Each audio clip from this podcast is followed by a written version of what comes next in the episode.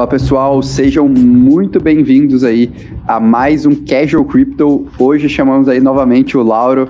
Cara, para mim ele é uma das pessoas que mais entende de Polkadot é, no mundo. Para mim, em língua portuguesa, eu acho que ele é o cara que vai saber responder aí todas as dúvidas que você tem. A gente vai falar sobre um tema que eu gosto bastante, que é o ecossistema da Polkadot. Está sendo desenvolvido agora, recentemente. É, para mim faz muito sentido. Tem projetos como a Kala que eu tô acompanhando bem de perto. E o Lauro, ele teve ali algumas experiências. Foi o primeiro ali brasileiro e o primeiro de muita coisa ali na Polkadot para compartilhar aqui com a gente hoje. Então acho que é bem bacana. Quem tiver dúvida de Polkadot já vai mandando aí no chat. Antes de qualquer coisa, deixar aí o Danilo também, nosso diretor comercial, dar uma boa noite para vocês. É isso aí, pessoal. Boa noite aí a todos. É, eu peço que vocês deem feedback do que vocês estão achando da Mercúrios Academy, se acharam uma ideia legal aí. É, e se estão curtindo. E desde já aqui uma boa noite também pro nosso convidado aí, o Lauro, já tá virando da casa, né? Toda hora que começam a falar de Polkadot, a gente só fala, cara, só tem uma pessoa que a gente pode chamar para falar sobre isso, né? A gente tinha marcado uma live na última vez, infelizmente não deu é, para a gente fazer, mas aqui é, o Laura honrou o compromisso de estar aqui de novo com vocês, porque a gente, toda vez que vem aqui, é, é sucesso. Obrigado por vir mais uma vez aí, Laura. Pô, valeu, galera. Eu agradeço muito o convite de estar aí de novo. Para mim é uma honra. Eu gosto muito do conteúdo de vocês, sou, sou fã, né? Então, rasgando uma seda aí. E, e é isso, né? Vamos lá então. Não, perfeito, perfeito. Antes de qualquer coisa, deixa eu só compartilhar uma coisa aqui com o pessoal. O Lauro fez, cara, para mim eu achei uma parada sensacional. É, deixa eu só me achar aqui. É, aí, pronto. O Lauro ele fez um roteirinho aqui para quem está um pouco perdido, né? É, em relação a Polkadot em relação a Kusama. Basicamente, ele deixou aqui algumas referências, alguns links, alguns projetos interessantes que a gente vai abordar aqui na live. Vou compartilhar aqui com vocês também o link. Então, para o pessoal que quiser acompanhar, vale muito a pena, faz muito sentido mesmo. Achei, cara, fenomenal. É, eu falei, comentei com ele antes, eu gosto também bastante da ferramenta que ele utilizou. Para mim, é uma das ferramentas que o pessoal do universo de cripto mais utiliza. Então, ali para o pessoal que precisa ali de uma introdução, né, sobre é, o mercado, também quer conhecer um pouco dos principais projetos, é, essa explicação aqui que ele separou para a gente é perfeita. Mas, Lauro, deixa aí a palavra com você. É, eu acho que antes de qualquer coisa é legal dar um briefing, né, só para o pessoal saber quem é você, para quem ainda não conhece você, e também é, dar um briefing também sobre Polkadot, se você puder passar um pouquinho rápido Polkadot, que usamos cinco minutinhos. Perfeito, Orlando. Então, falar bem brevemente assim sobre sobre mim e em seguida vamos para o que interessa. Ah, eu sou muito entusiasta de tecnologia desde criança, praticamente, sempre mexendo com computadores. Aprendi a programar ainda na adolescência e desde então venho trabalhando com programação. Ah, chegou um momento da, da, da, minha carreira que eu fiquei um pouco desacreditado de software trabalhando numa grande corporação, trabalhei alguns anos numa grande corporação multinacional e não sentia mais é, entusiasmo em, em, trabalhar com aquilo. Tomei, tirei um ano sabático assim que terminei a faculdade e foi na mesma época que o Ethereum tinha acabado de lançar e estava passando pelo, pelo hack do Dedal. Foi em 2016 isso. E aquilo me encantou muito foi onde eu comecei a participar ativamente de cripto. Eu já conhecia Bitcoin e tal, mas é, o que me encantou mesmo foi Ethereum. Uh, e daí eu sou investidor de Ethereum desde 2016, aprendi a codar em Solidity, cheguei a dar aula de Solidity, mas nunca desenvolvi nada é, profissional e de produção em Solidity. Então, Uh, eu queria mudar isso, queria ter um envolvimento um pouco mais ativo na comunidade, né? Não queria apenas só uh, ficar passivamente estudando e tudo mais. Uh, e foi quando eu, é, em 2017, eu ouvi falar da Polkadot e tal, eu ainda só estava acompanhando, e em 2020, finalmente, eu tomei a atitude daí de participar mais ativamente, me inscrevi no programa de embaixadores, não existia comunidade brasileira, Polkadot ainda, basicamente, a gente fundou a comunidade. Hoje já são mais de 1.500 pessoas seguindo no Twitter, ali mais de mil pessoas interagindo no Telegram. Uh, tem sido uma experiência muito legal. E, bom, resumindo, assim, essa é a minha relação com o ecossistema hoje. é, tento participar de uma forma mais ativa. E uma das coisas que me levou a, a ir para Polkadot foi a saída do Gavin Wood da Ethereum em 2016. Então, dando um pouquinho de contexto, assim, né? A Ethereum foi lançada em 2014 e o, o CTO da Ethereum Foundation na época, o chamado Gavin Wood, foi um dos caras responsáveis pelo lançamento da Ethereum e um dos caras responsáveis pela, pela criação do Solidity, a linguagem de contratos inteligentes mais usada hoje. Então, no final de 2016, ele sentiu que Ethereum 2.0 ia demorar muito para sair. Porque lá em 2016 já se falava em Ethereum 2.0, já se falava em é, começar a rodar experimentos e é, código da Ethereum 2.0 e isso não aconteceu. Então, ele, ele estava certo, ele, ele realmente estava certo que ia demorar muito. Uh, a gente está vendo uh, código da Ethereum 2.0, a gente começou a ver só ano passado, basicamente. Então, ele é, decidiu sair da Ethereum Foundation e buscar uma perspectiva diferente. Não, ele não buscou uma, ah, uma coisa é uma competição com a Ethereum, mas sim uma complementaridade. Ele é, um decidiu... pouco que aconteceu no, ou um pouco o que não aconteceu com a Cardano, no caso, né? Exato, é. O Charlie Hoskinson da Cardano também era um dos fundadores da Ethereum e saiu para fazer uma visão mais antagônica com a Ethereum, né? Então é mais competitiva. Já a Polkadot não, não é competidor direto da Ethereum, é uma complementaridade e é um projeto bastante único no ecossistema. Não tem nada realmente. Tem coisas similares, mas igual não tem. Assim, é. É, em termos de escalabilidade, eu diria que é o mais interessante. Então, uh, beleza, o Gavin saiu lá no final de 2016. Ele estava interessado também em experimentar a linguagem Rust. Então, a Polkadot é desenvolvida em Rust, que hoje é uma das linguagens nos últimos cinco anos foi eleita consecutivamente a linguagem mais adorada por programadores. Está ganhando muita, é, muito apoio popular, digamos assim, né? Muito interesse dos programadores, o que é algo essencial também em, em software. Ah, então essas foram algumas coisas que me chamaram muita atenção na Polkadot. Venho tentando me envolver mais ativamente. Estudei Rust, uh, estudei o Substrate, que é um framework uh, em Rust para desenvolver, que foi usado para desenvolver a Polkadot, a Kusama e as Parachains. Consegui uma certificação em Substrate também. E estou muito interessado em continuar colaborando. Né? Hoje, inclusive, eu trabalho para Kusama, para a rede canário da Polkadot. É, trabalho para a sociedade Kusama. Acho que em outro momento eu posso aprofundar mais nisso, né? Então, vou tentar é, ser um pouco mais introdutório aqui para nivelar um pouco as pessoas, né? Então, beleza, falei muito da Polkadot, mas o que, que é, afinal, a Polkadot? É, no roteiro ali que o Orlando passou, vocês vão ver que tem vários vídeos e tal. Quem quiser aprofundar mais, recomendo em outro momento assistir os vídeos, mas eu vou tentar trazer aqui bem resumidamente. Então, a Polkadot ela é um que a gente chama de um metaprotocolo.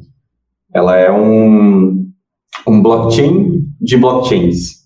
Então, ela é muito diferente de tudo que a gente viu até hoje, porque, uh, diferente do Ethereum, Bitcoin, ela não visa ter uh, as aplicações conectadas uh, direto na camada dela, mas sim prover uma espécie de platô em que outros blockchains podem se conectar e aí sim ter suas aplicações. Então, quando a gente fala de Ethereum e Bitcoin, a gente está falando de Layer 1.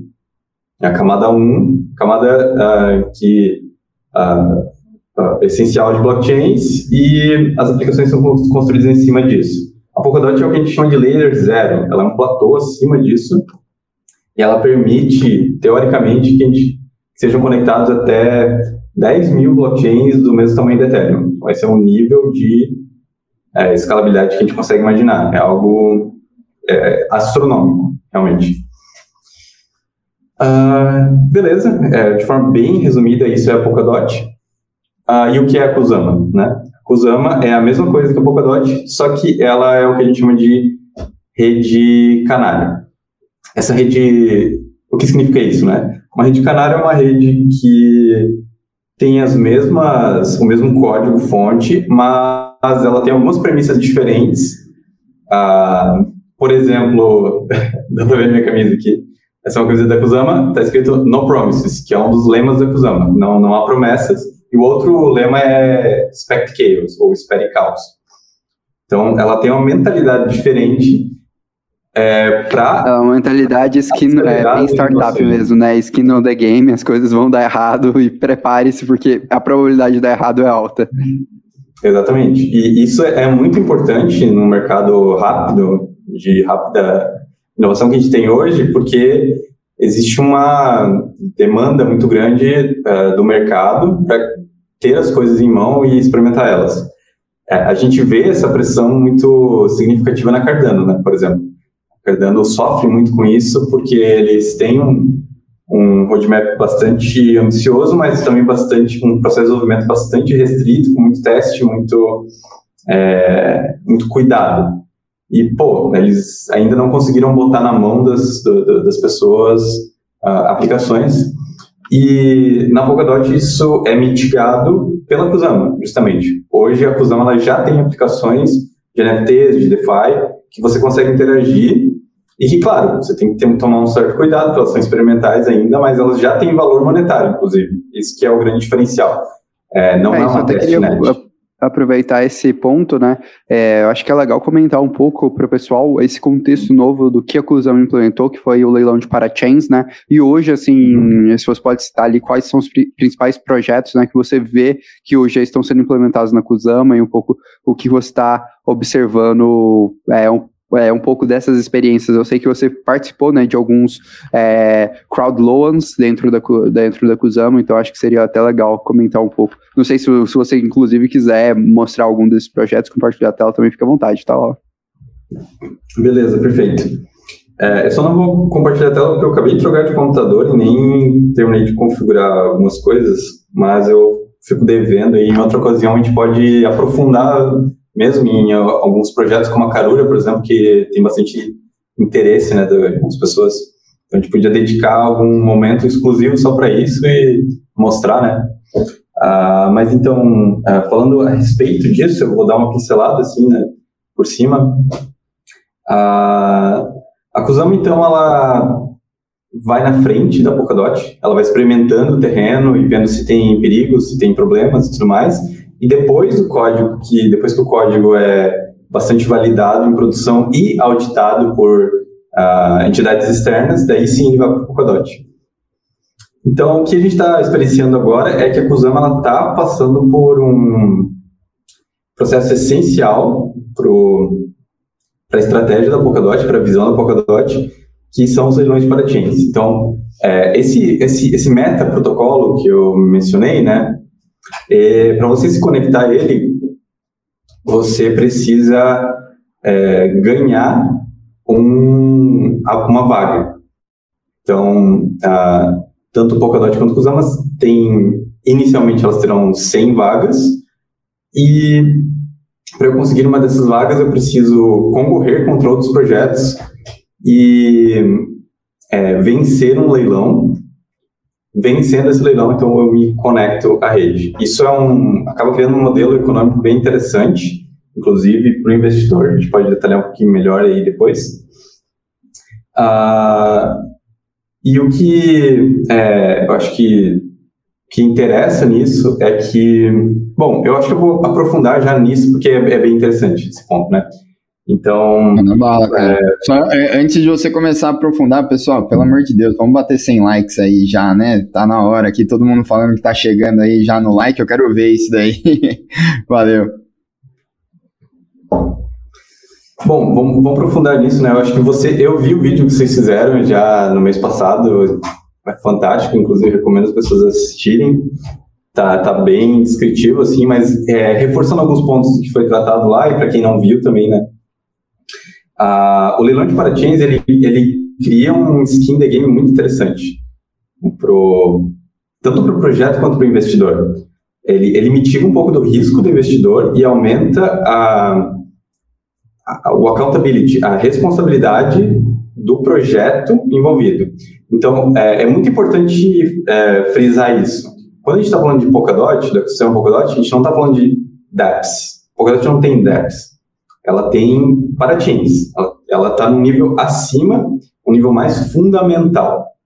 Então, quando a gente está falando de Polkadot, a gente está falando de a Polkadot em si é uma camada zero e o, as aplicações, entre aspas, que são as parachains, elas são a camada 1. Então, é, é um nível de escalabilidade é, realmente astronômico que a gente não tinha visto antes. E então é isso, né? É importante frisar isso. Quando a gente está falando de é, projetos de Polkadot, a gente está falando de parachains, né? Não, Sim. Não de é, deixando o conceito de parachains claro para o pessoal que está acompanhando, basicamente são blockchains customizadas, né? O que a Polkadot ela vira e fala, olha, eu cuido da sua segurança, das suas questões ali de validação, te conecto com várias outras blockchains, algo que não existia antes, e em contrapartida você tem aqui, ó, uma blockchain que você pode definir suas regras. Então, você quer um bloco mais rápido, um bloco mais lento, uma segurança maior, menor, você consegue ali ajustar e customizar esse processo, né? Perfeito, exatamente. A, a Polkadot, ela, ela, a estratégia dela é justamente de entender que o mercado de cripto, o universo cripto, ele vai escalar com blockchains customizados. É uma aposta no que a gente chama de antimaximalismo, de que não vai ser um único blockchain que vai resolver tudo, e sim vários blockchains especializados. É uma estratégia muito interessante, porque hoje, Ethereum, por exemplo, é muito bom no que faz, só que ele é generalista, certo?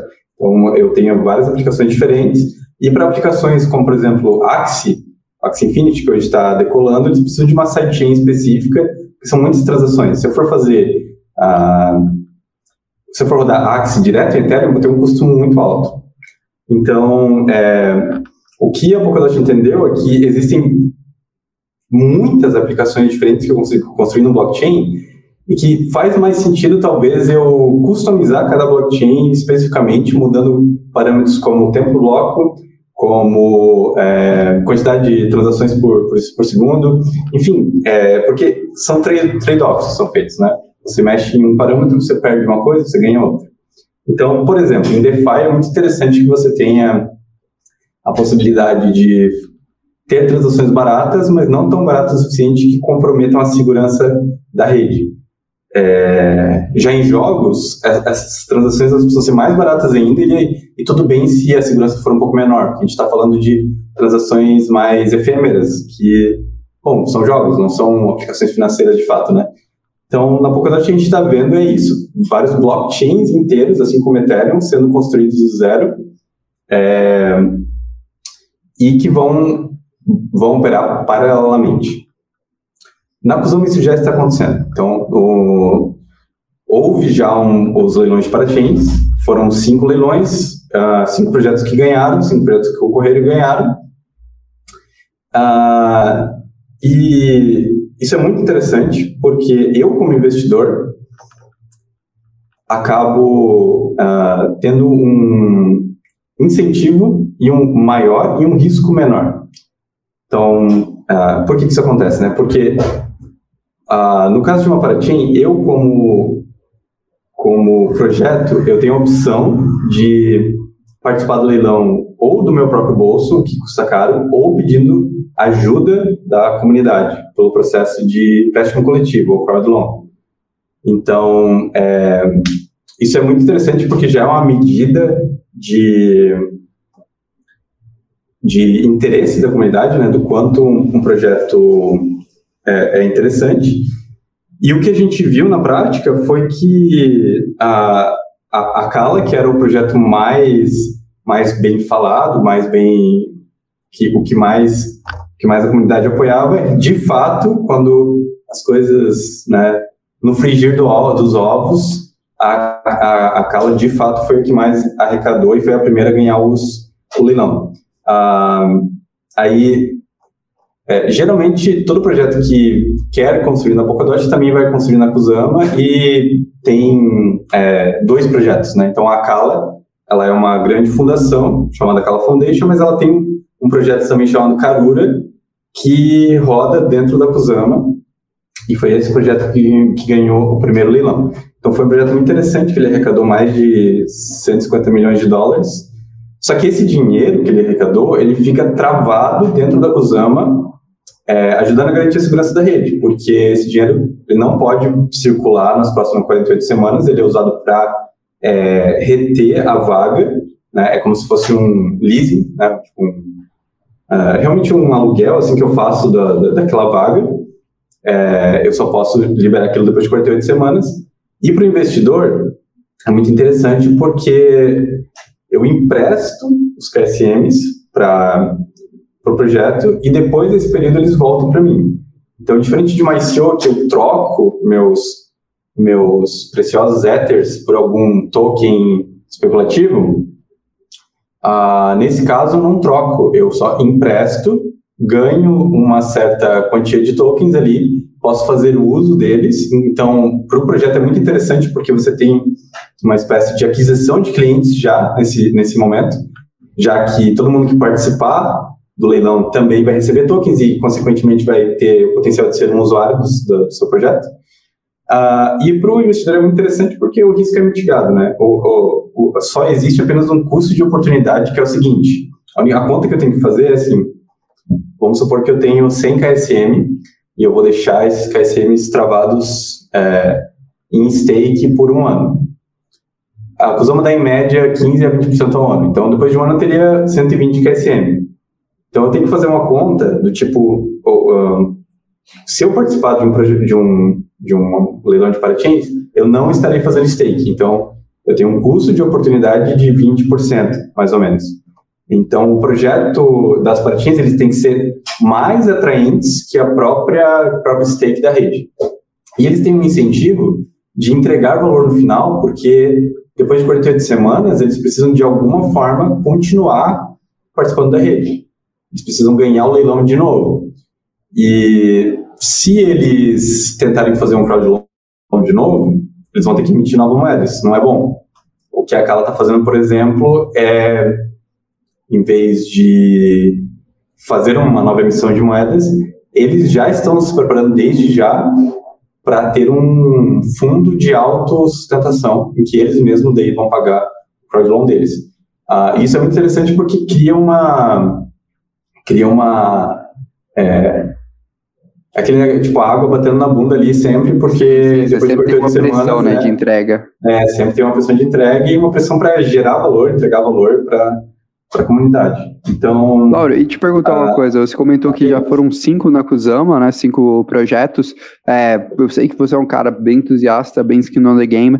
É, desses projetos, quantos você participou? Você pode comentar um pouco ali o que, que você sentiu de experiência é, e até mesmo da comunidade Polkadot Brasil também, o que você sentiu? Foi fácil? Foi simples? Eu vejo muita gente perguntando sobre staking, sobre como participar desses projetos. Perfeito. Uh, então, eu tentei participar de todos. Eu perdi o segundo por vacilo. Eu estava trabalhando, me envolvendo num projeto, eu perdi o tempo, mas eu, eu queria participar de todos. Fui participando de quatro. Então, eu participei principalmente do Karura, que daí respondendo já a, digamos, a pergunta do título da live, qual é um dos principais ativos da rede Ethereum, para mim, Karura e Akala são são os principais. Então, como era esperado, existia muito hype, é, uma expectativa muito grande de que a Karura ia vencer o primeiro leilão, assim como existe uma expectativa muito grande de que a Kala vai vencer o primeiro leilão quando for lançada na Polkadot. E, de fato, isso aconteceu. Então, foi, foram valores significativos, 150 milhões de dólares em KSM, né? Espera-se que, dadas as proporções, devidas proporções, pode ser que a Cala levante um bilhão de dólares no leilão, quando for aberto na, na Polkadot. Isso quer dizer que será um bilhão a menos de DOTs em circulação durante um ano. É, o que é muito interessante, né? Então, Karura foi o que mais me chamou a atenção, inclusive é, foi o primeiro a ganhar um leilão, foi o primeiro então a se conectar à Polkadot, foi o primeiro a lançar a Parachain, já distribuiu os tokens para os usuários, você já, já pode negociar esses tokens em algumas exchanges centralizadas e na própria é, DEX da Karura. A Karura ela é um canivete suíço de DeFi. Ela é, você todas as primitivas que você tem em DeFi como, por exemplo, Uniswap, Aave, Maker, você tem num único, num único, uma única aplicação da, é, dentro da Carura. Então, ela é uma DEX, assim como ela é uma emissora de stablecoin, assim como ela é uma, um protocolo de lending e borrow, de empréstimos. Ah, e aí, essas funcionalidades elas estão sendo liberadas aos poucos. A boa parte delas já foi liberada. Então, os tokens já foram liberados, né? Você já tem acesso a eles. Uh, 30% foi liberado logo de cara, outros 70% vão ser liberados ao longo dos nove meses. Uh, você já pode fazer swap entre KSM e CAR. Já foi liberado o KUSD, que é esse coin da Carura. Você já pode prover liquidez. Eu estou provendo liquidez lá, achei muito legal, inclusive. É muito parecido com a experiência que a gente tem hoje, e eu diria que é melhor, porque é tudo num único lugar. É, é um blockchain mais rápido, porque ele é customizado. É até isso, que eu ia aproveitar para perguntar. A galera perguntou sobre taxa, sobre até mesmo funcionamento. Teve algum bug recente em termos de taxa? Também foi tranquilo, não foi? O que você observou? Uh, legal. É, as taxas são significativamente, significativamente mais baratas. Elas não chegam a ser, tipo, extremamente baratas, tipo, é, micro centavos de dólar, uh, porque eu acho que não seria tão seguro também. Então, existe um balanço que você precisa ter. E a maioria das transações ali na Carura sai por alguns centavos de dólar. Bem tranquilo, bem rápido, inclusive. Ele tem finalidade provável também, então um bloco é suficiente para garantir a integridade. Você não precisa esperar. São, é seis segundos, já fez a transação. É muito rápido. E tem essas funcionalidades interessantes. E uma funcionalidade extra, que é novidade, que não existe ainda, que é você, que você consegue passar, pagar com qualquer token. Isso é uma funcionalidade nova. É, eu posso pagar com KSM, por exemplo, as coisas na Carura, ou com CAR eu, eu que decido. Isso só foi possível porque as primitivas foram codadas em níveis de blockchain, não níveis de contratos inteligentes.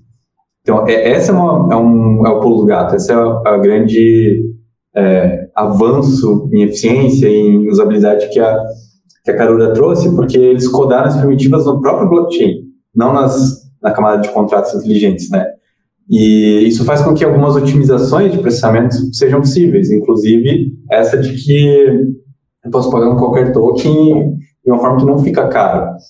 Uh, quem já usou o Uniswap, por exemplo, entende, entende que ela é muito mais cara que uma, uma transação simples de Ethereum. Por quê? Porque ela é, precisa fazer cálculos complexos na nível de é, contratos inteligentes e isso tem um custo computacional que a Carura resolveu trazendo um nível mais abaixo, né?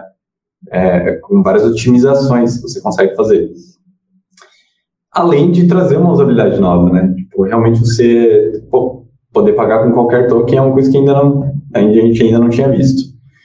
Então. Vou aproveitar a... aqui só para compartilhar, a galera ver a carinha da Carura. Às vezes a galera está se Massa. perguntando, não consegue visualizar bem. Uhum. É, perfeito. Então aí tu já consegue ver uh, as principais funções que tem, né? Uh, tu tem uma visão do, do portfólio, você tem as vaults, em que você consegue colocar uh, Kusama ou CAR como colateral e imprimir stablecoins, assim como Makers, você faz isso na Maker também, né? Uh, você tem o Swap, que é a DEX, que é parecida com o Uniswap, então por isso que eu digo que é uma Maker e uma Uniswap combinadas, né? Uh, o Liquid Staking, que é uma, uma certa novidade, é parecida com a Lido, que a Lido faz quando você faz stake de Ether 2.0, você ganha um token lá que pode ser usado com, como líquido, né? Aí daí o, a parte de earn ali é a parte do, de prover liquidez e fazer staking. Então, ah, eu, eu por exemplo, estou participando dessa forma, achei muito legal. Eu, eu consegui transferir alguns KSMs para a Carura. Ah, isso é outra coisa muito legal, que é uma usabilidade cross-chain, que também não, é, basicamente não existia antes no universo cripto, que é um cross-chain muito, cara, muito fácil, muito simples, assim, de usar. Eu simplesmente é, as carteiras, elas são, as carteiras da Kusama e da Karura, elas são derivadas do mesma, da mesma chave privada, então, é, essencialmente é a mesma carteira para as duas, só um endereço que é diferente. E daí, se tu clicar ali em cross-chain, por exemplo, ali do lado, na linha da, da, da do KSM, é, você consegue trazer KSM lá da Kusama, da sua conta, para a Karura. Então, é, essa é a primeira aplicação cross-chain que foi, foi feita no ecossistema Polkadot. E é muito simples também, tu bota ali a quantidade Essa de Essa é uma das primeiras da história, né, também, do, do mercado Isso. cripto, se eu não me engano. Exatamente. É, é, existem outras formas de cross-chain, assim, né, é, Ponte não deixa de ser um cross-chain, a Atomic Swap também é um cross-chain, mas desse jeito, com, com esse nível de segurança e rapidez, é, é a primeira vez. Então, eu posso trazer Kusama facilmente para a Karura em questão de segundos, trago ali. Ah, e o que eu fiz? Eu trouxe algumas. Eu tinha uns stablecoins parados lá na, na Binance, e eu trouxe, eu converti eles para KSM, trouxe para cá, é, fui na, na DEX, vendi KSM por KUSD, meio a meio, e fui lá e provei, provei liquidez no par K, KSM e KUSD, que é um par que está dando um, é, uma recompensa bem, bem interessante ali. Eles têm recompensas, inclusive, em. São três tipos de recompensas. Você ganha em CAR, em KUSD, e ainda você ganha algum, uma porcentagem das taxas também. Né? É, e então, até uma, uma pergunta, já tá Laura, tá? Há um planejamento assim para a integração de mais tokens? Como você observa, por exemplo, é, se fala muito né, de, da utilização de Ethereum Virtual Machine, ou talvez ali comunicação em é, criar a criação, por exemplo, de tokens sintéticos da rede de Ethereum. Como você enxerga né, essa construção do ecossistema da Karura, ou é algo mais para um futuro, por exemplo, com a Kala? Perfeito, perfeito. Uh, então, eu já posso trazer em primeira mão uma notícia que a Kala lançou ontem, foi de que eles vão disponibilizar a EVM dentro da, da dentro da Akala. E quando a gente fala em Akala, a gente está falando Karura também. É, quando a Akala for lançada, eles já querem ter a EVM funcionando, isso quer dizer que eles provavelmente vão lançar na Karura primeiro, fazer os testes, ver se está tudo certo, né? Uh, eles anunciaram ontem que já está pronto, então eu imagino que seja questão de algumas semanas até o conselho é, analisar o código, aprovar e rodar o código para atualizar.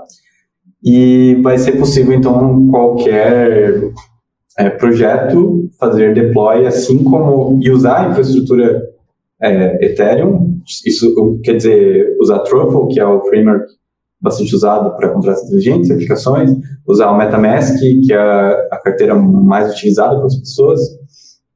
Tudo isso é, dentro da Kala e Karura. Então, questão de semanas, eu acho que a gente já vai conseguir ver isso. Uh, e hoje, por enquanto, o que tem daí são, são os tokens nativos da Karura, né? O próprio CAR, o KSM e o KUSD. Então, para as próximas semanas, a gente pode esperar algumas coisas interessantes, alguns projetos aí que podem. A Compound, se não me engano, sinalizou que queria construir em Akala, já tinha comentado isso, então talvez, né, é, lembrando sem promessas, no promises, é, mas talvez a gente possa ver isso acontecendo, Compound vindo para vindo para dentro da Kala, e daí vai ser negociado ali naquele, naquela interface que a gente viu, né? É um swap, enfim, é, vai ter os pools de liquidez, se eu quiser fazer, é, supondo que o compound vem, né, vou ter comp ali com outros tokens, enfim.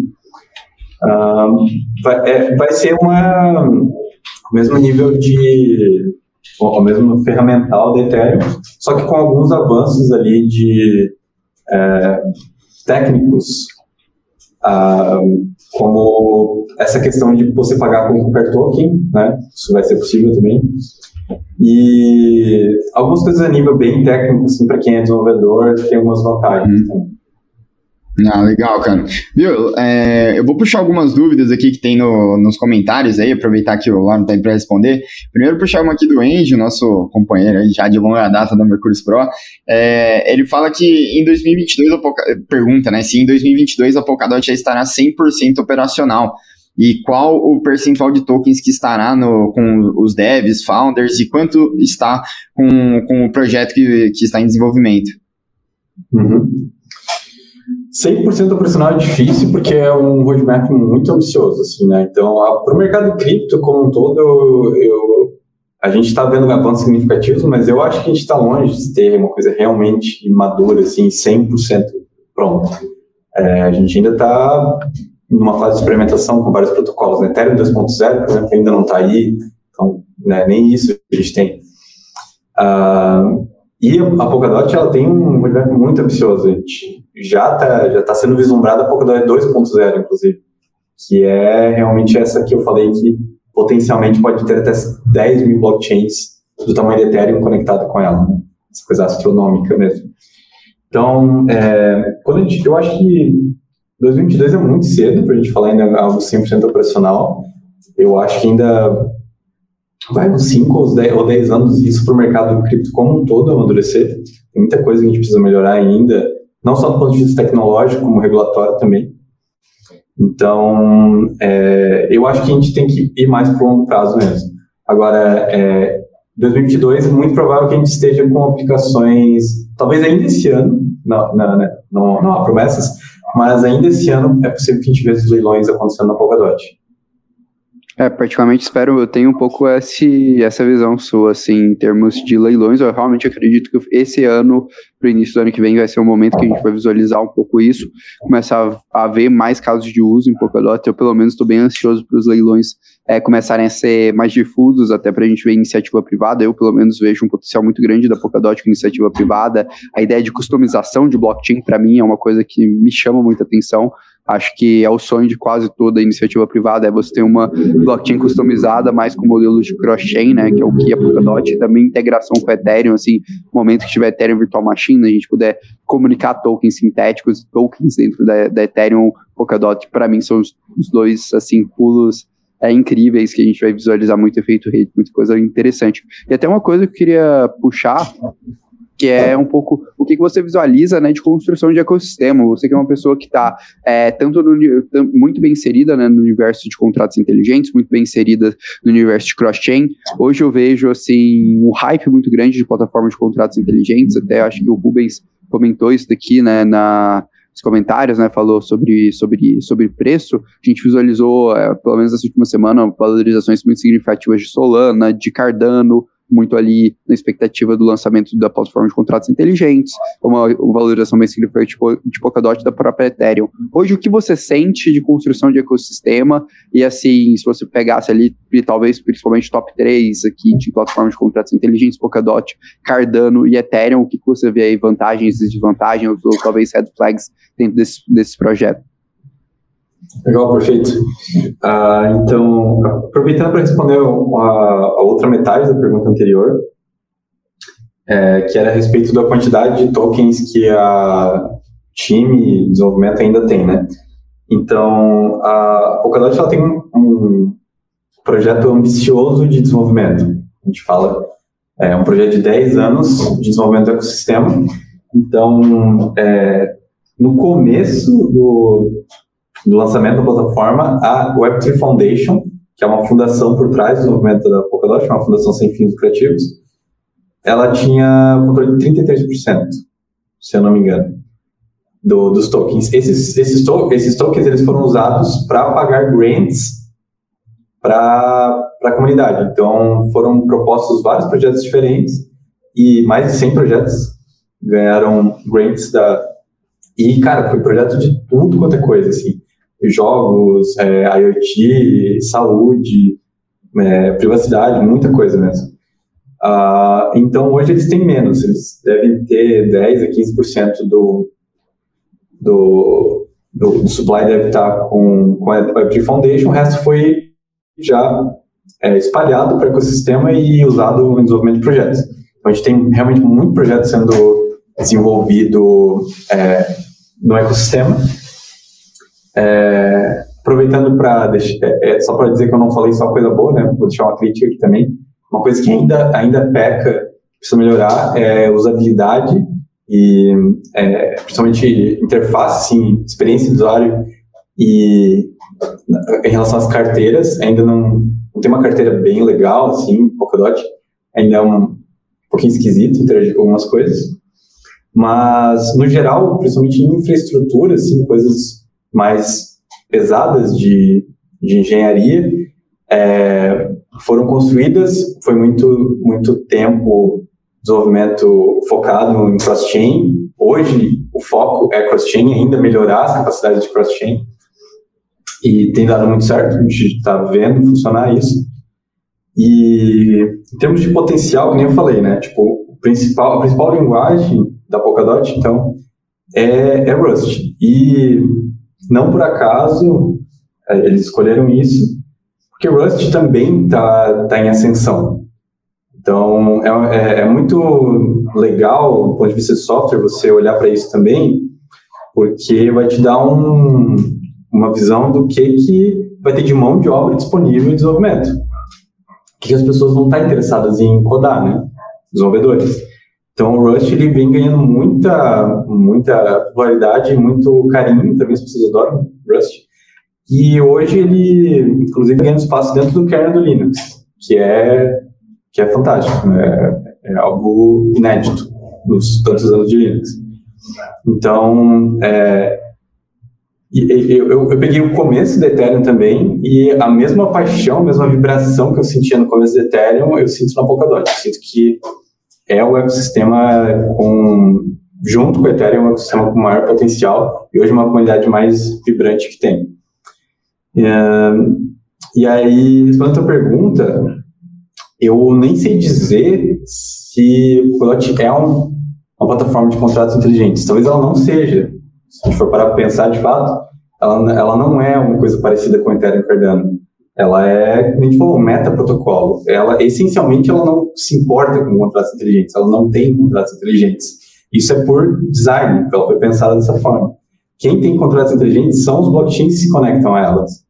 Então, é, talvez a Polkadot nem seja um concorrente, não esteja na categoria de plataforma de contratos inteligentes. Quem está é a, a na verdade, né? É ela que talvez vai concorrer com, com o Cardano. Uh, não sei se na mesma proporção, visto que ela é mais focada em DeFi, né? Então, é difícil, é difícil fazer essa comparação. Eu acho que é realmente um cenário diferente, assim, né? O Cardano realmente é difícil comparar com qualquer outra coisa que, que existe. Tá, e dentro do que você vê de desenvolvimento, é, eu, eu, sei que Polkadot hoje é, é, talvez ali o ponto que mais atrai desenvolvedores junto com, com Ethereum, do que você vê de coisas prontas do mundo de blockchain, aplicações, do que você sente, né? Polkadot posicionado dentro desse, desse ecossistema e até mesmo esse mais novo hype. Eu vejo, assim, a parte de contratos inteligentes, cross-chain, ela nunca esteve tão em alta no mercado de cripto para mim. Eu tenho essa sensação. Vejo que a gente parou de discutir tanto meio de pagamento, parou de discutir tanto aquela é, se travar só naquela finalidade que o Bitcoin construiu inicialmente para o mundo cripto e começou a discutir realmente outras plataformas e cada vez mais você vê esse, essa dinâmica ganhando espaço. O que você acredita nesse aspecto? Cara, então, é, eu acredito, falando em contratos inteligentes, eu continuo muito investido em Ethereum. Eu acredito que existem desafios para Ethereum 2.0, mas a equipe já mostrou esses tantos anos aí já se mostrou mais do que capaz de, de, de lançar Ethereum 2.0. E eu diria que Ethereum já se estabeleceu como a, a grande plataforma de contratos inteligentes. É, existe competição, sim, né? A, Solana é uma, é uma competidora é, interessante, mas em termos de princípios, eu não gosto tanto das outras, porque a Solana, por exemplo, tem muito, muita relação com exchange centralizadas, né? Ela tem muito dinheiro, mas também é um, é um dinheiro que eu particularmente questiono a origem dele. A, a Cardano também tem uma relação muito forte com, com VCs e é, num sentido que eu acho que pode gerar alguns conflitos de, de interesse, né? Isso é, isso é minha visão particular.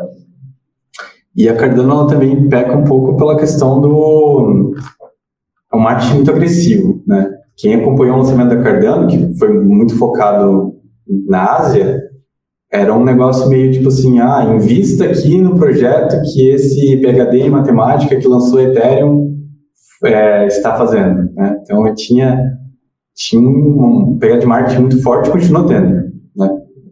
É, é, muito do movimento da Cardano é baseado é, em, hype. É, mas claro, isso não, não quer dizer que eu sei que vou, vou, a gente vai tomar uns dislikes agora, mas eu assino nessa daí embaixo, nessa culpa aqui. mas para mim, uma das frases que mais me marcou essa semana foi uma frase do Rasso, não sei se você conhece, para mim é um dos uhum. analistas que mais entende de cripto, é, escreveu junto com o Nick Carter o Vision of Bitcoin, foi uma das melhores análises de Ethereum 2.0 que eu li foi dele, foi que no mercado de cripto, o mercado de cripto ele segue aquela velha máxima do mercado, né, que os projetos eles sobem no boato e caem na notícia, no fato. Só que para ele alguns projetos conseguiram criar a habilidade de fazer essa primeira parte da frase se tornar é, indeterminada, né? Então você sempre tem um crescimento no boato e você ainda não chegou no fato em si. Assim, para mim ele resumiu muito do que eu vejo do mercado e, sinceramente, um pouco da minha opinião relação a Cardano. Eu sei que vão ter pessoas que vão discordar, mas paciência. É, eu ainda, eu ainda tenho esse feeling, eu realmente tenho muito esse feeling. Eu realmente sinto que o, o patamar que a gente chegou de preço agora, por exemplo, é de duas uma. Ou vai ser uma entrega perfeita, que vai dar tudo certo tudo mais, e a gente vai mantendo aquele patamar de preço. Ou se alguma coisa der errado, a gente vai ver uma retração um pouco, um pouco violenta, no mínimo. Uh, cara, eu, eu concordo contigo é, e tem motivos bastante fundamentais para a gente chegar nessa conclusão. Porque, por exemplo, a gente está tendo uma promessa de contratos entre. É, é, é, interessante a gente falar em plataformas de contratos inteligentes e a Cardano não tem contratos inteligentes ainda, né? Então, nem isso ela é efetivamente ainda. Não quer dizer que não vá ser. Eu acredito que eles vão entregar. Eles são é, é, são cientistas e engenheiros talentosos. Agora, é, realmente eles têm um marketing muito agressivo e os princípios me incomodam, porque na Cusão, por exemplo, eu já consigo interagir com várias coisas. Eu vejo as coisas sendo lançadas, eu, como usuário, vou lá e né, sou saciado pela minha ansiedade de ver as coisas funcionando são saciadas.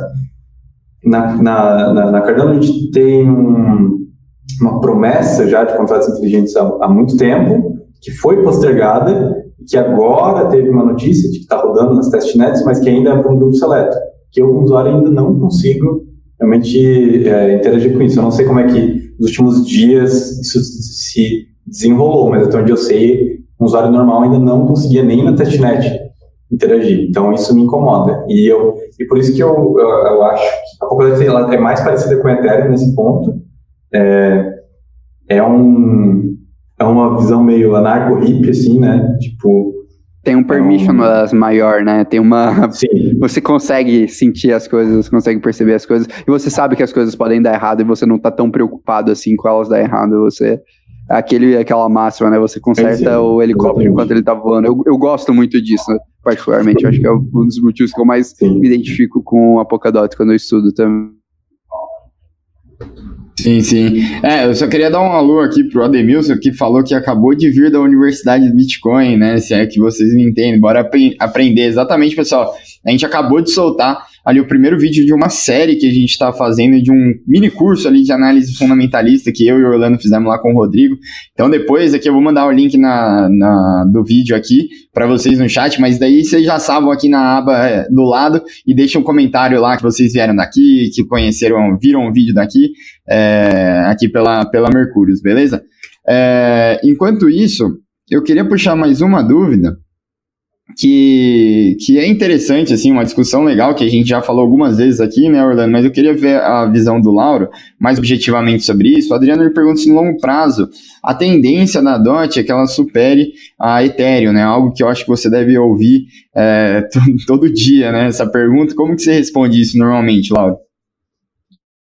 Aproveita até então, é, eu acho a primeira coisa que eu, que eu, digo é que eu não faço especulação. Então, até porque tem um certo conflito de interesse. Eu acabo tendo acesso mais facilitado a algumas coisas do Polkadot, né? Então, eu me... É, prefiro não especular. Agora, É, de fato, sim, é, é difícil saber, mas agora falando fundamentalmente, eu acho que a Polkadot tem potencial de ser maior que Ethereum por causa da dimensão astronômica mesmo que a tecnologia permite. Uh, tem um time também que é, é muito importante, né, quando nesse nesse universo não só de cripto, mas de software em geral, é, olhar para o time, capacidade de entrega do time é um negócio, é uma das principais coisas que tem que olhar em termos de fundamento, né? Você, beleza, a ideia faz sentido, mas e a execução? Aqui, como é que funciona? Então, o time da Parity é, é um time, talvez o melhor time é, do ecossistema. O, o, Gavin foi talvez um dos maiores responsáveis pelo Ethereum ter saído do papel. Então, se eu for, se eu for para. Para mim, ele é o maior responsável pelo Ethereum ter saído do papel. Pelo menos a, a, até 2016, ele é o maior responsável. Isso eu não tenho dúvidas. O, uh, o Yellow Paper da Ethereum é um, é um paper muito bem escrito, muito técnico muito, muito completo, assim, pode ficar tranquilo. Eu, pelo menos, assim, eu não, não, tenho, não tenho esse amor nem essa predileção de dizer, cara, para mim, o, o fato do Gavin Wood estar fora da Ethereum, acho que é uma das piores coisas que a Ethereum poderia ter feito, sendo bem sincero. É, então, eu, ainda acredito muito, né, o Vitalik que é, também é um cara é, fantástico e a própria Ethereum, ela evoluiu ao ponto de que não depende mais exclusivamente de uma única pessoa, Uh, eu ainda acredito muito em Ethereum, acho que. É, vamos lá, vou, vou responder objetivamente, direto ao ponto aqui. É, se eu for eleger um top 3, eu acho que é Polkadot primeiro, Ethereum segundo e Bitcoin terceiro, em potencial. Eu acho que, eu, eu acho que os três são com, com, absolutamente complementares e um depende do outro para dar certo. É, engraçado que talvez eu tinha, engraçado que eu talvez tiraria o Bitcoin do, do, do top 3, mas isso é uma conversa para outros momentos. Mas assim, já, já, já recebi essa pergunta uma vez, quando eu estava falando com o pessoal da Paradigma. que, é, eu já recebi essa pergunta uma vez quando eu estava falando com o pessoal da Paradigma, que me perguntaram né, se eu acreditava que em cinco anos o Bitcoin poderia ser superado por outro ativo. Particularmente, eu acredito que realmente, em menos de 18 meses, o Bitcoin não vai ser a maior criptomoeda do mercado.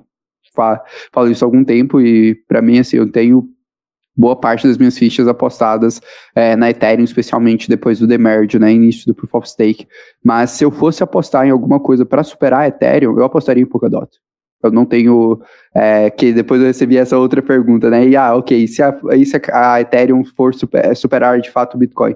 Para mim, assim, a gente não precisa ter essa. Eu não sei, as pessoas elas têm uma, uma necessidade de travar a um padrão e a um fato como se aquilo fosse o fim do mundo o mercado que a gente está um mercado de tecnologia, o mercado evolui, a gente, o mundo que a gente está no mundo globalizado, conectado, as coisas mudam. As, as maiores empresas do mundo de 10 anos atrás não são as mesmas de agora e provavelmente daqui 15, 20 anos atrás vão ser diferentes. E para mim, assim, é algo natural. É por isso que é importante você ter uma boa análise fundamentalista, você estar tá acompanhando bem o mercado, você entender por que eu não coloco todo o meu capital em Polkadot se eu falo que para mim Polkadot é, vai superar Ethereum, que vai superar o Bitcoin? E simplesmente porque, cara, Polkadot ainda está muito longe de ser desenvolvida. Ethereum está mais próximo. Use case, ecossistema já estão desenvolvidos. Uh, o risco Ethereum é um risco muito menor que o risco Polkadot.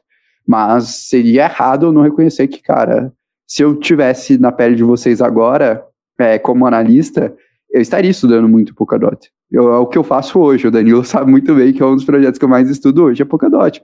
Pura e simplesmente pelo fato de que a gente precisa ter as outras perspectivas do futuro. A ideia de cross-chain é uma ideia muito forte. Essa ideia de comunicação é uma ideia muito forte. E eu falei disso do Bitcoin, não estaria no meu top 3, porque particularmente eu não eu acho que existem aplicações hoje já mais relevantes para mim, Ethereum é uma aplicação mais relevante quando a gente pensa em todo o ecossistema que está sendo criado. Para mim, Chainlink é uma aplicação essencial quando a gente fala de dados on-chain. Eu não acho que, que seja errado a gente ter essa visão e ter essa noção. Evidentemente que a gente vai ter o risco. E aí o que a gente vai ter que ponderar é potencial versus risco. E aí, em cima disso, você aloca no seu portfólio da maneira que você, da sua análise, estratégia de investimento estiver bem decidida, né? É, sim, não, com certeza, cara. Eu queria fazer uma pergunta antes do, pro, pro Lauro, mas eu vi que a gente tá. Falta 11, 11 likes pra gente bater 150 likes. E assim que a gente bater, eu vou estabelecer uma metinha aqui. Eu já vou gerar aqui o link pro pessoal quiser entrar na Mercúrios Academy lá.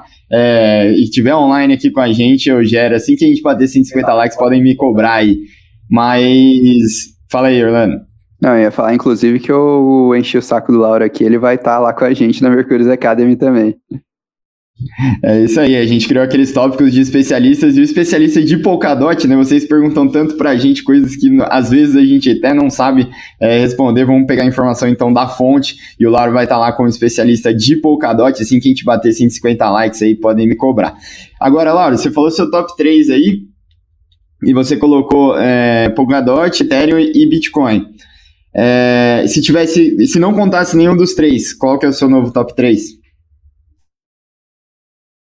Ah, legal, boa pergunta. É, a gente até, o papo tá tão legal que a gente desvirtuou um pouco do, do tema, né? A gente acabou comparando aí com outras, outras plataformas, mas falando daí dentro do ecossistema Polkadot, né? Aproveitar para trazer, eu acho que a principal mensagem dessa live que eu queria trazer é que talvez mais importante de quais são os principais ativos da rede é quais não são. Porque é, é, um dos riscos Polkadot que existem hoje é que é um universo tão permissionado que algumas pessoas se aproveitaram muito do nome e da, de toda né, essa mística que a Polkadot tem para lançar projetos com o nome Polka na frente. Então, é, Polka Starter, por exemplo, foi um projeto que, cara, meu, disparou, assim, e que não tem absolutamente nada a ver com o Polkadot. Não é feito na Polkadot, não tem projetos da Polkadot, não contribui para a comunidade Polkadot, mas está lá usando o nome e roda dentro da rede Ethereum, lança uns projetos que não tem nada a ver. É, então, é, eu acho que é, é, é, importante se atentar muito a isso, porque o universo cripto ainda é muito incipiente, ainda tem questões regulatórias que precisam evoluir e ainda é um faroeste em algum nível, assim, sabe? Tem muita gente mal intencionada é, e esse ponto, esse ponto é muito importante. Então, Talvez antes de entender quais são os principais, é entender o que, que caracteriza um ativo Polkadot. Porque, como eu falei, é, quando se trata de Polkadot, a gente não está falando mais só de aplicações de DEX, a gente está falando de blockchains inteiras, está falando de outro nível. E os projetos que estão realmente é, comprometidos com a Polkadot, eles têm, eles têm uma qualidade diferente. Você ver que você não vai ter um risco tão significativo de participar desses projetos. Você não precisa trocar seus tokens. É que nem o que a gente falou anteriormente ali, né? Assim, se você, é, tendo paciência, você vai ter a oportunidade de, dos leilões de parachains de é, trocar os seus ativos, emprestar os seus ativos e não se não abrir mão deles, diminuindo significativamente o risco. É, então, respondendo a pergunta, eu acho que ainda assim o meu top seria é, Polkadot e Kusama, porque os, os dois ativos eles são pensados para sustentar o ecossistema como um todo. E eles são essenciais e eu não preciso me livrar deles para ter outros tokens. Isso é muito legal, né? Então, e, o terceiro token para mim é Karura ou, ou Akala, quando for lançado no Polkadot. Por causa do time todas as inovações que eles estão trazendo. E por isso que eu uhum. foquei tanto nisso, né? Uh, e isso que é muito legal, eu, eu, não precisei abrir mão dos meus KSMs para ter Carura. Nada. Eu só emprestei. KSM, tenho Carura, livre de qualquer compromisso. Depois meus KSM vão voltar e os Carura eu continuo com ele, eu posso ter vendido, posso fazer o que eu quiser com eles. Né? Então, é, o, né, resumindo, assim, eu acho que os principais ativos da, da Axiom Polkadot são o próprio DOT e o KSM. Massa, não, muito legal, cara. E assim, acho que você já despertou assim alguma. Eita, peraí, só que o pessoal tá me cobrando só o, o link aqui que já bateu 150 likes. Eu vou mandar aqui o link, pessoal. É, acho que deu, só um erro temporário aqui no YouTube, que eu, mas dois, dois segundos aí eu já tô mandando. Enquanto isso, só puxar aqui a dúvida do Pedro, que é muito legal, porque é, acho que você também deve receber muito essa dúvida, depois você mostra como é legal esse, esse ecossistema. O Pedro ele pergunta qual é a melhor forma, sim, mais, a forma mais simples, né, para quem está na rede da Ethereum, começar pelo menos experimentar ali o ecossistema da, da Polkadot, se existe alguma bridge para isso. Perfeito. Então, é, a Kala já está trabalhando nisso, em trazer compatibilidade com a EVM e você poder usar MetaMask e tudo mais, ferramentas de ação comuns é, em Ethereum uh, para Polkadot. E além da Akala, a Moonriver, ou Moonbeam, que é outro projeto que, inclusive, foi o projeto que ficou em segundo lugar nos leilões, ganhou a segunda vaga. É um projeto especializado em trazer Ethereum para dentro do, do, do universo Polkadot. Ela é uma plataforma de contratos inteligentes, a, a Mumbi. Uh, talvez ela, é, aproveitando, voltando à pergunta do, do, Orlando, talvez a Mumbin é o que é mais é, comparável a Ethereum e Cardano. Ela é uma plataforma de contratos inteligentes mesmo. Mas ela ainda assim é um pouco diferente, porque ela não visa, tipo, competir com o Ethereum, e sim é, desafogar um pouco do Ethereum, é, aproveitar um pouco da engenharia que foi construída no Ethereum e trazer... Quase uma ideia de sidechain, né? É quase, é quase uma ideia de sidechain, e, só que é, é, são soluções bastante heterogêneas, assim. Ah, em outra oportunidade, acho que a gente pode aprofundar também só em Mumbi, que é bem legal, mas eles têm diversas soluções diferentes. Assim, eu posso trazer um ativo da Ethereum para Polkadot de N formas. Posso usar ponte, posso usar outros, é, outros mecanismos. E é, eles estão se especializando nisso. Então, a Moonweaver, ela, tá, ela já ganhou o leilão de Paraty, é, ela já começou a distribuir os tokens, se eu não me engano, e logo a gente deve ver algumas, algumas habilidades similares Ethereum. Mas respondendo a pergunta, hoje, objetivamente, ainda não, não é igual. É, é uma uhum. experiência diferente ainda, né? Uhum, legal, cara. Tem bastante gente comentando sobre a Reef aqui, né? Algumas pessoas a favor, contra a Reef. É, você consegue dar um, um briefing, assim, mais ou menos, como é que ela funciona, como que ela está inserida dentro do, do, ecossistema da Polkadot, ou se não está, como que, como que isso funciona? Perfeito, perfeito. Uh, é um ponto muito bom, essa pergunta é muito relevante, e eu reforço daí o ponto que é o ponto principal para mim dessa, dessa live, que é entender o que, que, caracteriza de fato um ativo dentro da rede Polkadot. Uh, então tem que cuidar, nem todo, primeira coisa, né, nem todo, tudo que começa com Polka quer dizer que é da Polkadot mesmo, Polka Starter é um que é super conhecido, não tem nada a ver com Polkadot. Uh, e a Reef também foi uma que no começo recebeu algum apoio da comunidade, que dizia estar construindo em, na Polkadot, que dizia estar querendo lançar a Opera Chain, mas efetivamente eles inclusive ganharam um grant da Web3 para desenvolver a Parachain deles, e quando eles foram liberar o código, ficou claro, e aí a principal red flag para mim deles, ficou claro que eles copiaram o código da Kala.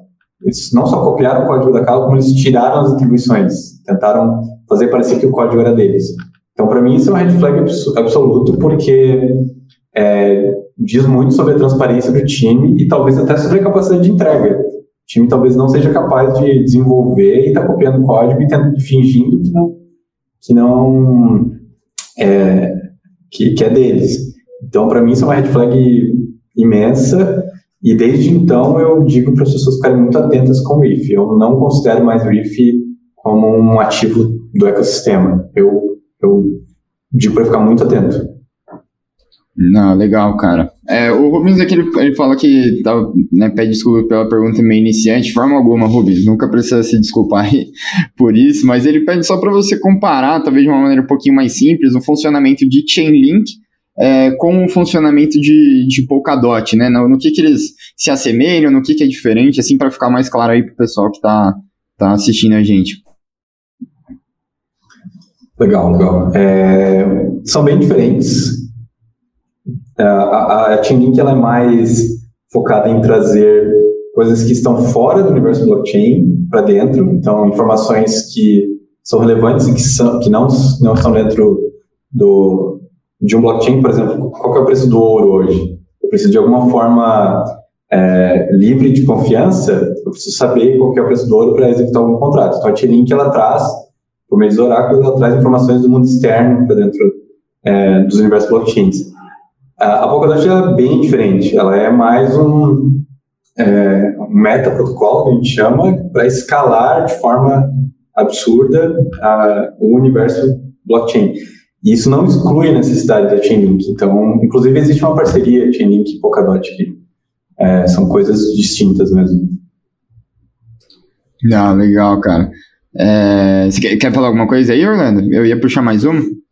Ah, eu ia só complementar o ponto que o Lauro comentou, que até recentemente na Chainlink ela teve o Chainlink Web Summit, onde ela comentou que a, a ideia de criar essa interpolabilidade entre blockchains, né, realmente essa conexão é, on-chain, off-chain, e justamente o que o Lauro colocou, que eu acho que é fundamental. Existe uma ideia, um diálogo da Chainlink, até mesmo de cross-chain entre blockchains, algumas aplicações, por exemplo, Bitcoin e Ethereum, mas no final do dia a Chainlink está muito mais para uma ponte de transmissão de dados, enquanto a Polkadot ela não se restringe apenas isso, mas uma ponte de transmissão de processamento e de aplicações, né? O que aumenta use case e aumenta o efeito rede. Talvez ali seria o ponto central de entender essa diferença e até essa conexão entre os dois. Eu realmente vejo, para mim, assim, se eu fosse listar três projetos com grande sinergia, é, que podem se beneficiar uns dos outros seria Polkadot, Chainlink e Ethereum. Para mim, é, a ideia da Ethereum, tudo que ela construiu de aplicação, de ecossistema, a robustez que ela construiu,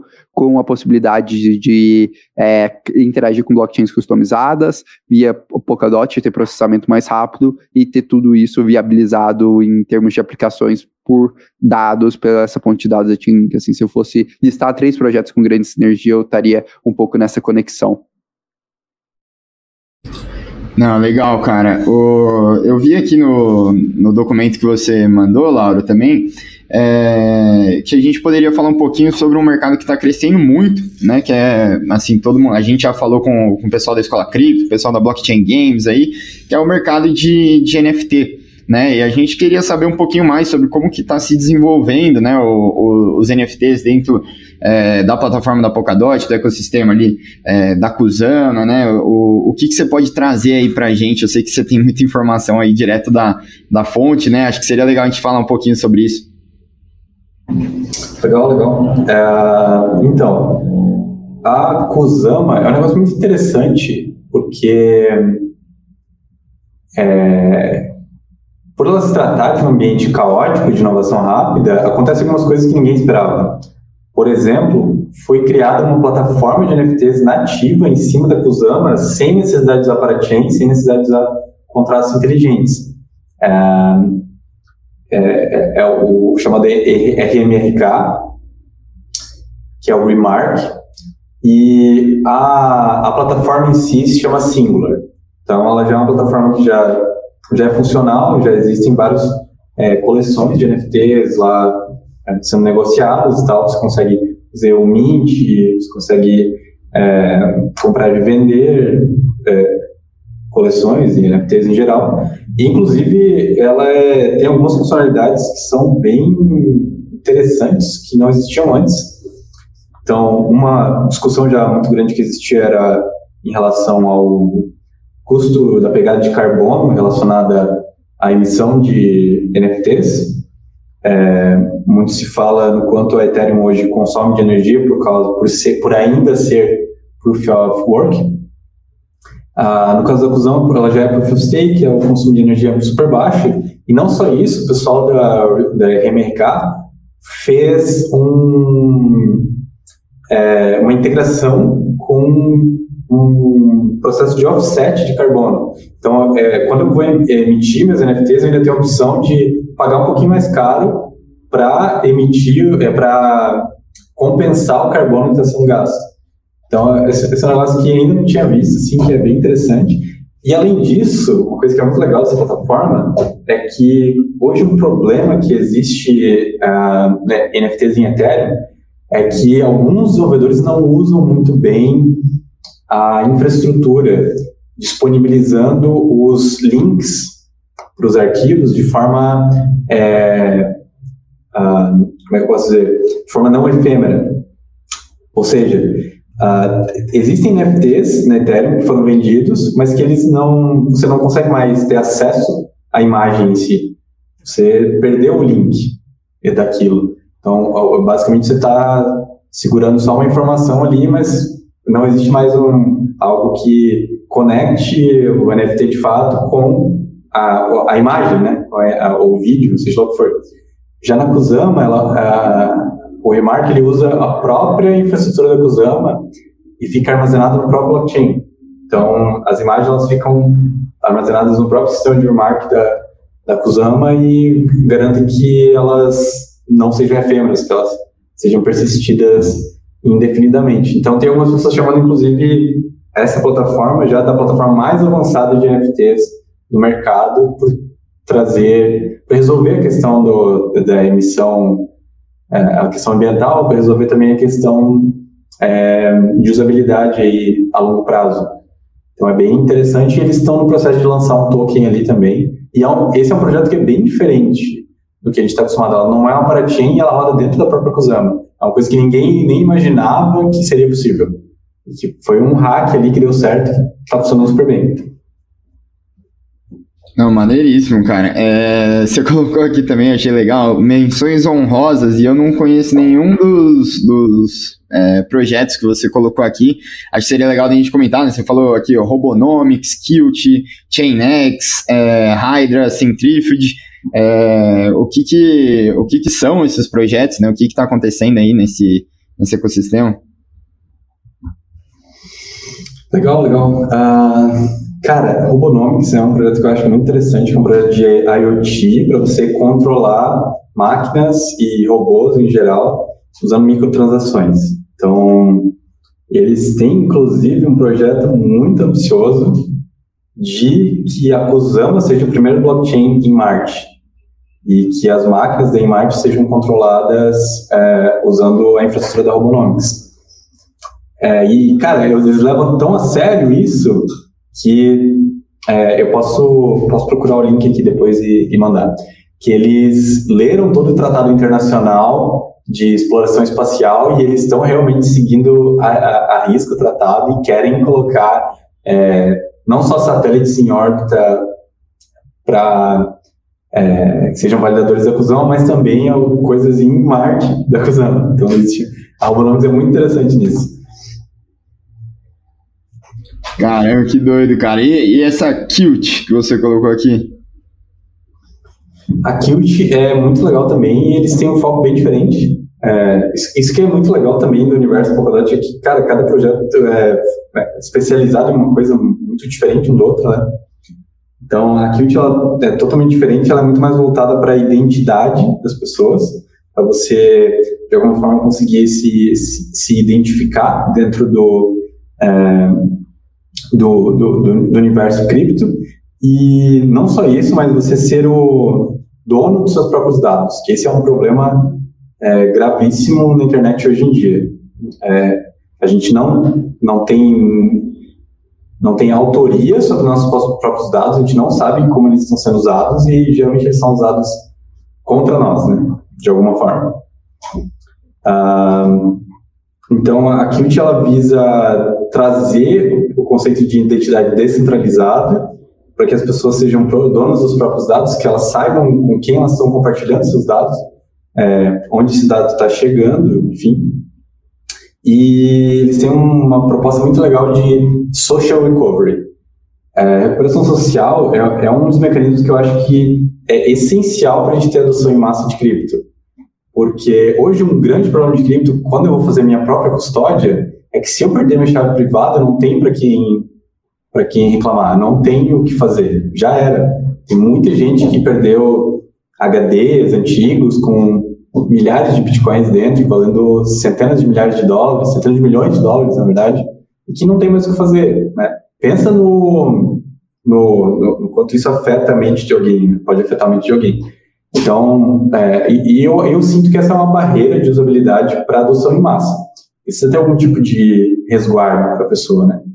Uh, que não comprometa a liberdade, obviamente. Então, o, a recuperação social é um, é um ótimo jeito, porque você consegue, é, de alguma forma, provar que aqueles fundos são seus, que legitimamente você perdeu eles, e a, as pessoas ao seu redor conseguem atestar por você e quem sabe você tem a chance de recuperar seus tokens se for hackeado, alguma coisa, né?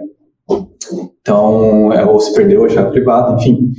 É, essa é, é, é, outra coisa que se, será possível com, com um, é uma solução de identidade mais robusta. Não, cara, é incrível, de verdade. Para mim, assim, foi uma aula, eu achei incrível, assim, é, ter tudo isso, né, sobre, sobre o ecossistema. É, da Polkadot. Eu estou realmente muito ansioso para saber né, o que vai acontecer agora, ver mais leilões de, de parachains na, na Kusama, é, entender como vai ser a dinâmica desse mundo. Acho que, assim, para mim, 2022 vai ser um dos anos mais importantes do mercado de cripto, especialmente quando a gente fala que está chegando a parte de regulação muito pesada nesse mercado. Então, acho que vai ser um dos próximos passos para o mainstream.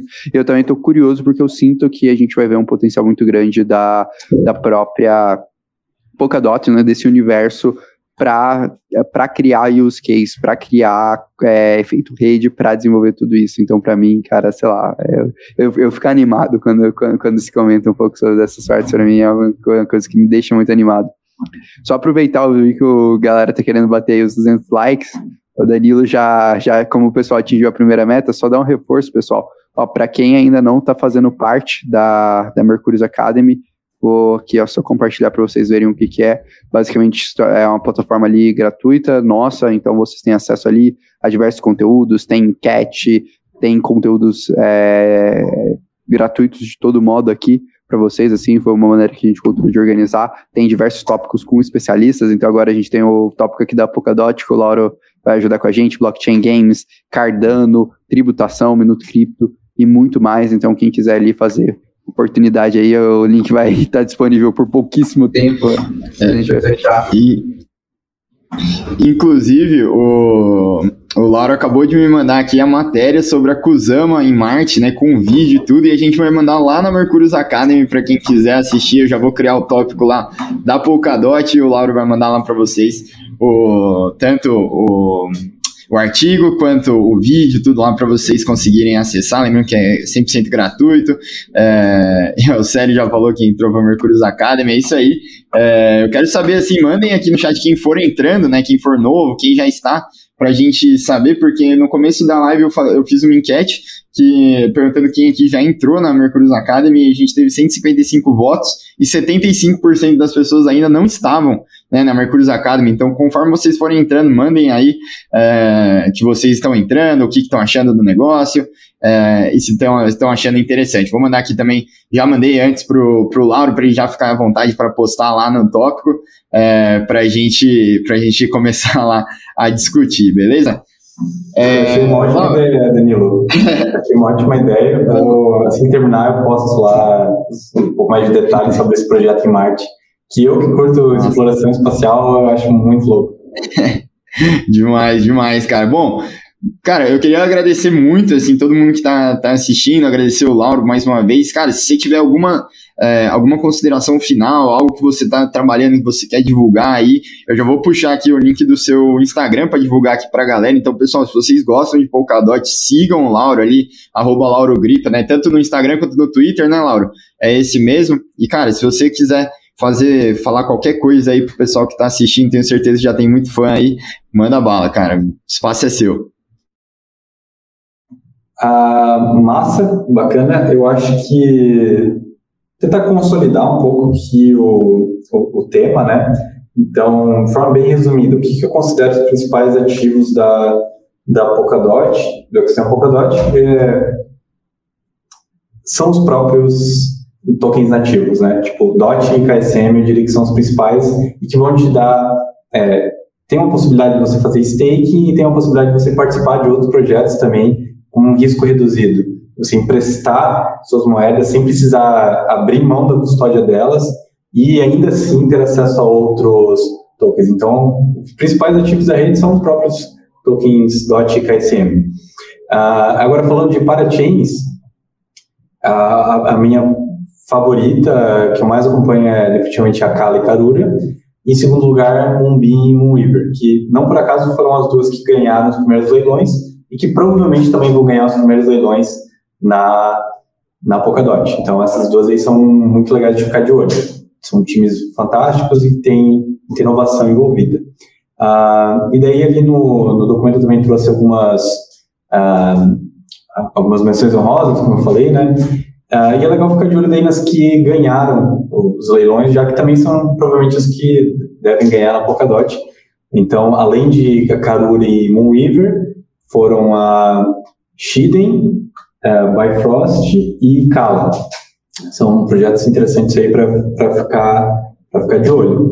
Uh, e, por fim, de novidades, é, deve já existe uma estimativa para abrir os, os, novos, os novos leilões. Então, vai, vai acontecer uma nova rodada de leilões. Foram cinco projetos que é, ganharam e já se conectaram à Kusama. Uh, antes de ir para o Polkadot, já foi decidido que vai primeiro acontecer cinco novos é, leilões na Kusama. Então, há vagas das 6 a 10 a partir de setembro. É, existe uma estimativa que primeiro de setembro vai acontecer o sexto leilão. Não é, não é uma data fixa, né, é uma estimativa, mas provavelmente vai ser por ali. E depois disso, a, a chance de acontecer na, na Polkadot aumenta ainda mais. É, então, ainda realmente existe uma possibilidade de, nesse ano ou começo do ano que vem, a gente ver os leilões na Polkadot. Então, acho que resumindo aí, resumão é, é isso. E claro, né, uh, acho que outra coisa muito importante é fiquem atentos, porque ainda é um mercado muito novo, muito incipiente, existe muito, muito esquema de é, roubos mesmo, aí, né, fraudes né, nesse, nesse, nesse ecossistema. Nem tudo que tem o nome Polkadot quer dizer que é, que é do ecossistema Polkadot mesmo, então fiquem bastante ligados nisso. E sempre tentem buscar funda os fundamentos e a participação dos projetos no ecossistema. Ah, o apoio da comunidade muitas vezes vai, vai dizer muito sobre, o, sobre o projeto. Bom, acho que do tema é isso. Por fim, então, eu quero agradecer o convite mais uma vez de vocês. É, rasgar cedo de novo e eu acho que vocês são os principais canais de dos melhores conteúdos que tem, não só em português, eu acho que vocês não estão muito atrás aí é, da, do pessoal da, do Razul ali, eu esqueci o nome da firma deles. É, então, parabéns aí, para mim é sempre uma honra estar aqui. E, por fim, é, fica o convite do pessoal participar mais ativamente da, das comunidades, a gente está bem ativo no Twitter, e Uh, fiquem ligados aí na, na Mercúrio Academy que eu vou postar, postar algumas coisinhas aí depois. Beleza? Acho que é isso, gente. Não, perfeito, Laura, cara, não tenho palavras nem agradecer, foi realmente uma aula, assim, para mim sempre é um prazer conversar com com pessoas como você que entendem muito do, do mercado, entendem para mim, eu sempre falo, né? Eu, pelo menos, uma boa época que eu, quando a gente criou aqui o Casual, eu falei, cara, eu quero trazer a galera que entende, eu não tô nem aí pra, pra, pra parte de eu quero os caras que entendem, os caras que eu sei que a gente vai conseguir é, extrair realmente a parte fundamentada. Então, para mim, assim, é um prazer e eu fico honrado também de você acompanhar nosso conteúdo, que boa parte do que eu sei de Polkadot vem realmente dos seus conteúdos, vem um pouco ali do que, do que a comunidade produz. Eu acho isso um trabalho fenomenal, de verdade. Muito obrigado, então, todo mundo que acompanhou. Espero aí a galera que a galera curta também o Mercúrios Academy. Com certeza o Lauro deve voltar aqui depois no canal. A gente sempre vai manter aí o contato. Um abraço, um abraço a todo mundo. mundo. Só uma coisa, é, para o pessoal que está querendo também Mercúrios Pro, né? A gente tá para abrir Mercúrios Pro, então, pessoal, a gente está desenvolvendo uma lista de espera que a gente vai abrir antes para vocês, né? Como, como, as vagas são limitadas, a gente está abrindo antes a lista de espera, então vou mandar aqui também para vocês. Quem quiser se inscrever, tiver interesse lá receber todos os cursos, todos os relatórios, né? Pagos, todos os conteúdos exclusivos também, é só se cadastrar lá que vocês vão ter é, direito antecipado de entrar ali na, na nossa Mercúrios Pro. Mas enquanto isso, aproveitem lá a Mercúrios Academy, né, Orlando? Exato, aproveitem lá, pessoal. Ah, mandar um abraço aqui ó, pro Tim também. Tim, eu vi que ele tá é, outra referência lá do Lauro, o cara manda muito bem, pessoal. Depois acompanha o conteúdo dele também. Mas enfim, é isso, galera. Muito obrigado aí a todo mundo que acompanhou aqui o mais um Casual Crypto e a gente se vê segunda-feira em mais um Crypto Insights.